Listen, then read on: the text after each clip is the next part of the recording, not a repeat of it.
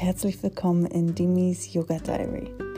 Mein Name ist Dimitra, ich bin Yogalehrerin und ätherische Ölberaterin und heute habe ich eine Folge für dich mitgebracht, wo ich dich mitnehme durch meine Morgenroutine. Und zwar meine Morgenroutine, wie ich sie im Sommer mache denn ich variiere immer meine Morgenroutine je nachdem, ähm, je nach Jahreszeit und je nach ähm, Lebensphase oder Lebenssituation, in der ich mich gerade befinde. So verändert sich auch meine äh, Morgenroutine. Und als allererstes, warum habe ich überhaupt eine Morgenroutine? Und zwar habe ich damit angefangen vor vier Jahren als ich schwanger war mit meinem Sohn, mit meinem zweiten Kind. Denn meine Große, die war so anderthalb und sie hat gerade angefangen zu laufen und konnte noch nicht richtig sprechen. Und mein ganzer Fokus, meine ganze Aufmerksamkeit äh, war total zu ihr gerichtet. Also ich lief den ganzen Tag nur hinter ihr her und habe mich nur um sie gekümmert. Ich habe auch gearbeitet, hatte auch meinen Bürojob 30 Stunden. Und ich hatte das Gefühl, dass meine zweite Schwangerschaft, dass ich ihr nicht wirklich Zeit schenke, dass der Kleine einfach nur so nebenbei in meinem Bauch aufwuchs ich hatte auch das große Glück, zwei ganz angenehme Schwangerschaften zu haben. Ich war super fit bis zum letzten Tag. Und so hatte ich das Gefühl, als ob ich ihn so ein bisschen vernachlässigen würde. Und es tat mir so leid, weil ich konnte mich erinnern, wie sehr ich meine erste Schwangerschaft genossen hatte und wo ich jede Woche genau wusste, was gerade passierte mit dem Baby. Ich hatte eine App, ich hatte tausend Bücher, ich war voll konzentriert, hat ständig meinen Bauch gestreichelt und, und all sowas. Ich glaube, alle Mamas kennen das.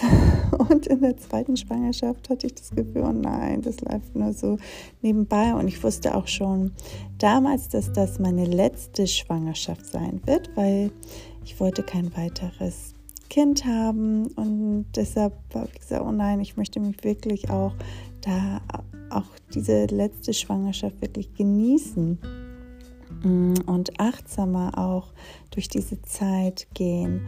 Und da hatte ich während meines Yoga-Schwangerschaftskurses auch die Meditation kennengelernt. Und da habe ich mir vorgenommen, morgens immer früher aufzustehen, früher auf, als meine Tochter, um mir ganz bewusst Zeit nur für mich und meinen Babybauch zu nehmen und zu meditieren und Sachen zu machen, ähm, die ich sonst keine Zeit habe, aber die mir super viel Spaß machen, wie zum Beispiel lesen oder malen und so habe ich damit angefangen und es tat mir mega gut. Und ich hatte das Glück, dass mein erstes Kind, meine Tochter bis heute noch, sie ist eine Langschläferin, sie liebt es lange zu schlafen. Sie ist ein Morgenmuffel. Ich muss sie immer wecken, um in die Kita zu gehen. Und da ist sie auch immer genervt von mir. Ähm, und deshalb war es eine richtig wundervolle Zeit. Also ich hatte wirklich, ich bin irgendwie immer um sechs aufgestanden, hatte so eine Stunde, eine Stunde und eine Viertelstunde, so fast anderthalb Stunden Zeit nur für mich und habe halt nur Sachen gemacht, die mir gut taten. Und das hat mir so viel Energie und Schwung und Positivität geschenkt für meinen Alltag, dass ich halt auch in meinem Alltag ganz anders ähm, präsent war. Also ähm, viel mehr bei mir, viel geerdeter. Äh, nix hat mich schnell so aus der Ruhe gebracht, viel gelassener.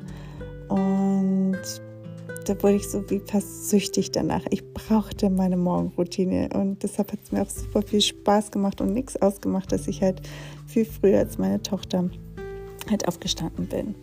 Dann kam halt der Kleine und wie jede Mama weiß, ein Neugeborenes, das schläft wann es will und wacht auch auf, wann es will. Und es schläft meistens nicht länger als zweieinhalb, drei Stunden am Stück. So war es zumindest bei meinem Sohn.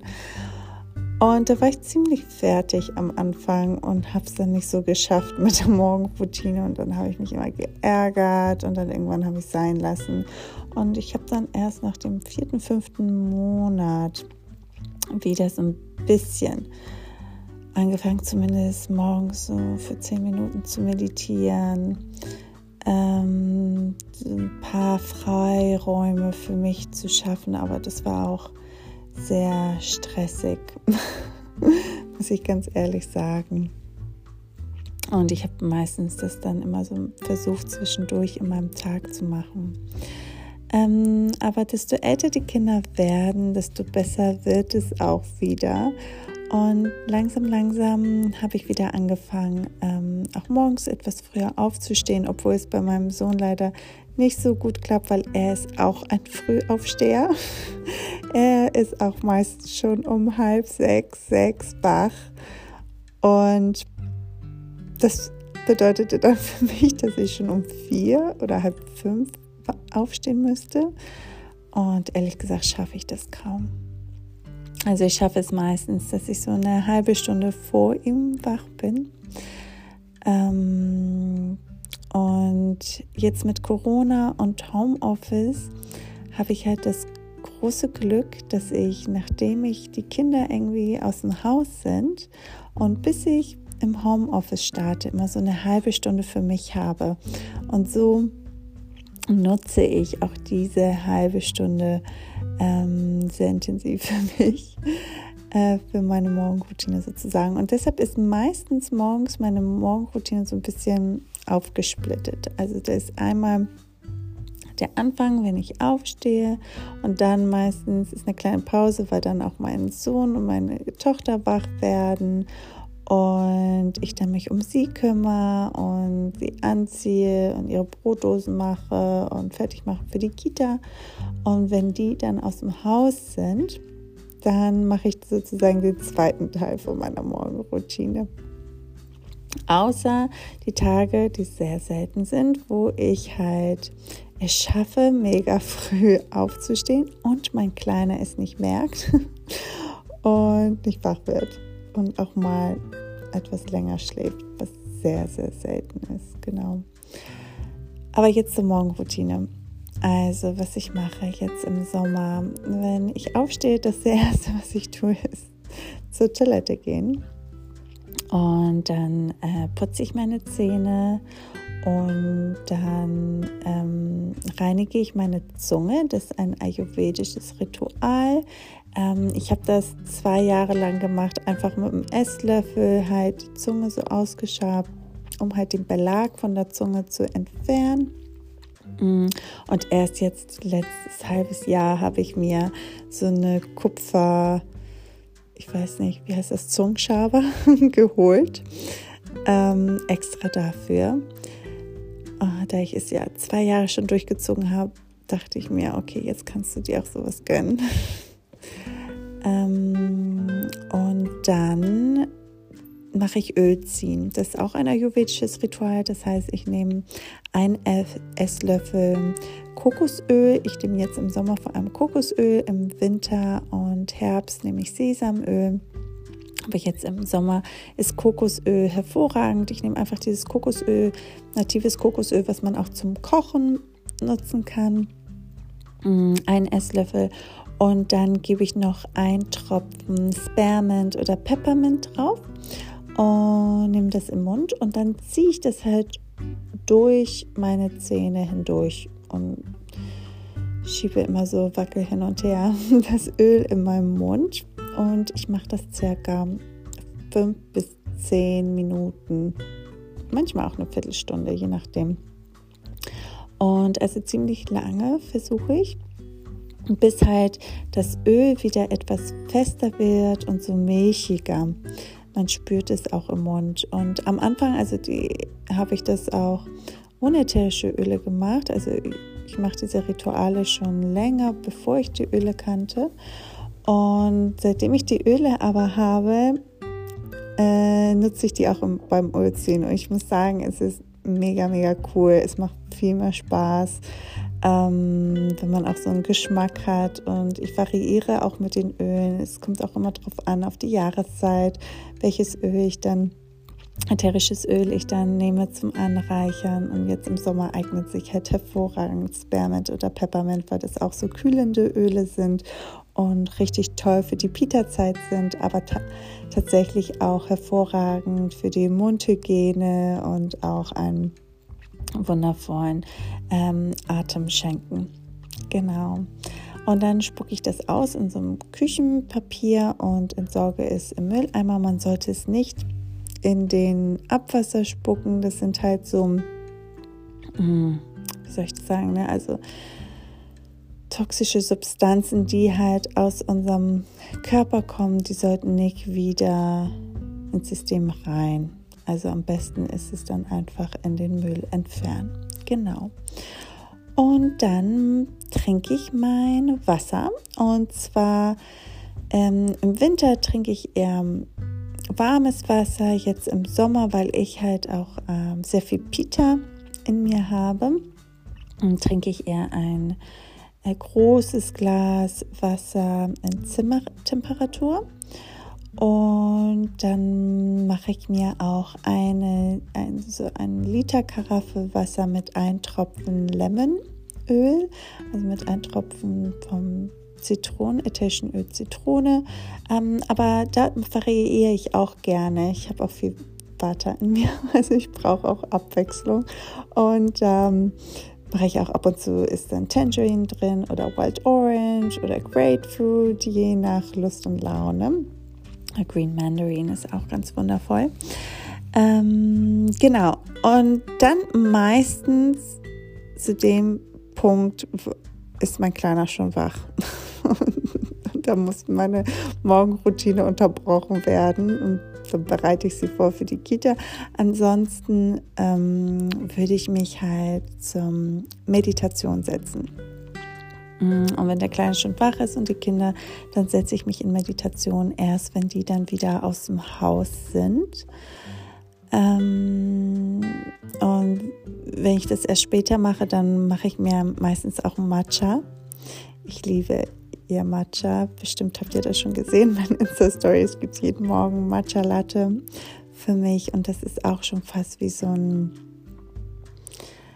Ritual, so was Heiliges, ein Moment wirklich nur für mich, wo ich mir was Gutes tue. Und ich habe mir auch eine extra schöne Schale, Matcha-Schale geholt und so ein Bambusbesen. Und ich, ich versuche es wirklich achtsam und ganz, ganz liebevoll mir jeden Morgen diesen Matcha Latte vorzubereiten und ihn dann auch wirklich genüsslich in Stille zu trinken und dann halt in meine Meditation zu kommen.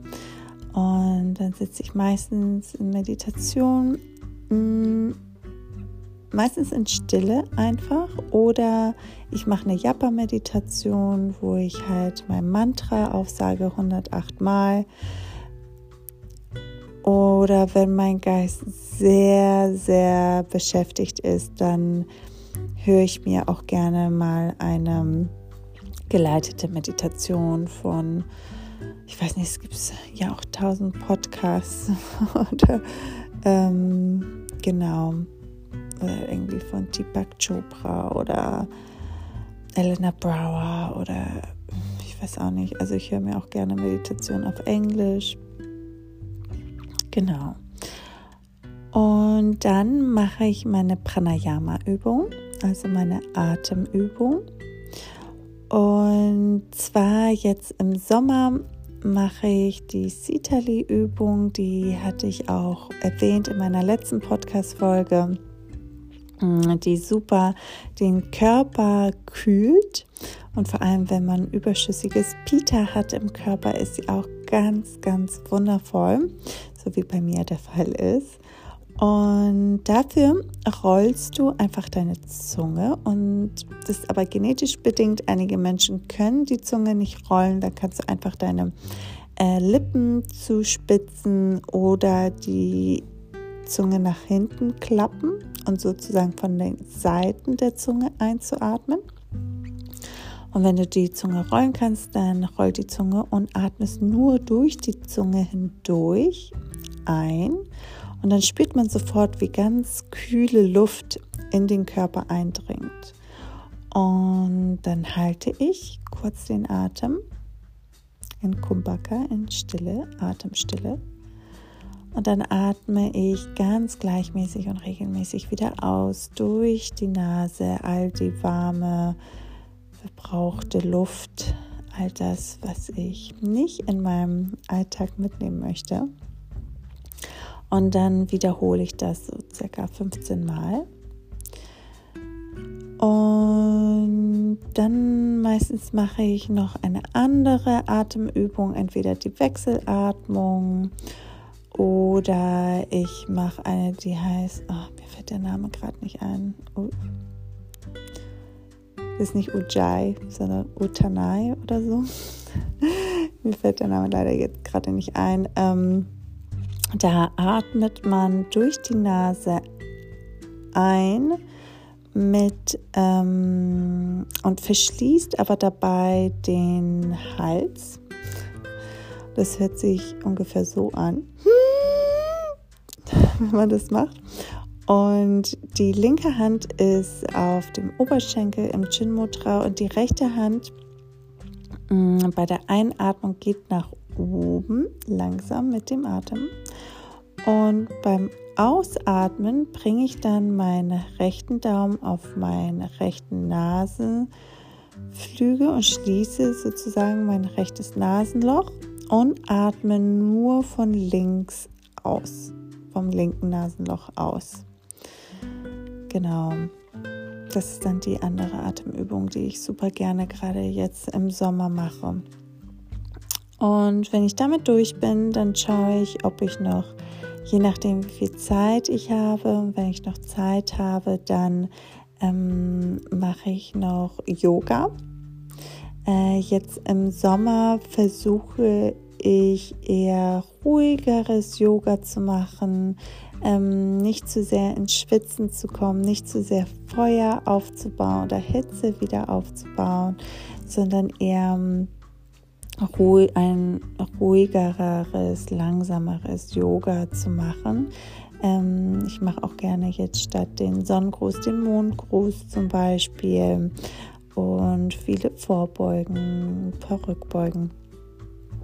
Genau, ein bisschen Stretchen. Eigentlich sieht das jeden Tag anders aus. Es kommt immer darauf an, wie ich mich gerade fühle, wie sich mein Körper gerade anfühlt. Und somit kann ich nicht ganz genau sagen, was ich mache, weil ich habe keinen genauen Ablauf. Ich gehe da ganz intuitiv ran. Genau. Und die Öle, die mich dabei unterstützen, also äh, in der Meditation nutze ich jetzt im Sommer super gerne Sandelholz. Und mein Favorite ist das indische Sandelholz. Ich liebe, liebe, liebe es gerade auch vor allem in Kombination mit Rose. Mhm, gebe ich gerne so ein bisschen Rosenöl auf mein Herzchakra und Sandelholz zum Beispiel aufs dritte Auge oder einfach auch in meinen Handflächen und inhaliere es kurz vor der Meditation.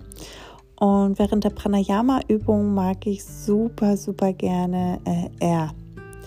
Und das gebe ich auch gerne auf meine Brust, vor allem wenn ich weiß, dass ich nicht in die Sonne gehe weil man sollte nicht mit R, mit der ätherischen Ölmischung R in die Sonne gehen, denn da ist auch Zitrone drin und da könnte man sich leicht verbrennen. Ähm, wenn ich weiß, dass ich in die Sonne gehe, dann ähm, rieche ich nur kurz an das Fläschchen. Genau.